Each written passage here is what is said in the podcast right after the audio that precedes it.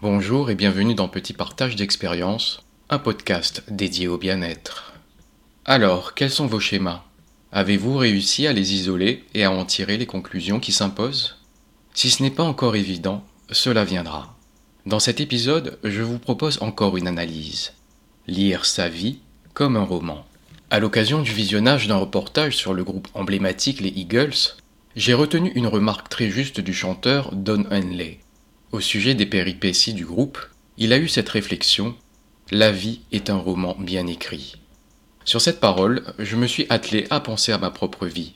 J'ai donc remonté le fil de mon histoire, rembobiné la pellicule, et j'ai alors constaté avec stupéfaction que tout s'imbriquait à la perfection. Plus tard, en exposant le fruit de mes constatations à une personne avisée, ma thérapeute, cette dernière m'a répondu La vie fait sens. Pour la pratique de cet épisode, je vous propose une mise en application.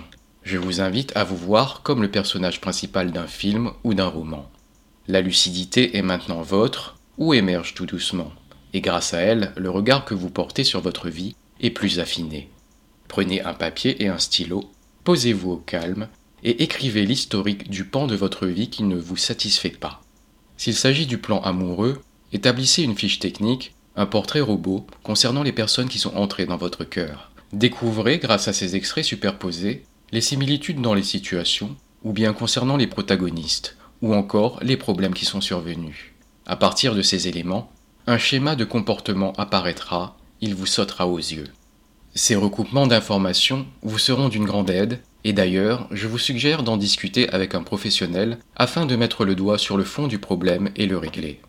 Faites-en autant sur les autres domaines de votre vie, travail, relationnel, etc. Débusquez les émotions et sentiments répétitifs et prenez-en soin à l'aide de l'EFT.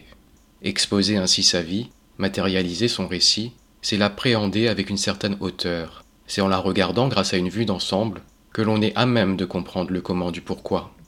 À vos stylos et bon courage. Je vous dis à bientôt pour un prochain petit partage d'expérience où le changement s'opère à son rythme.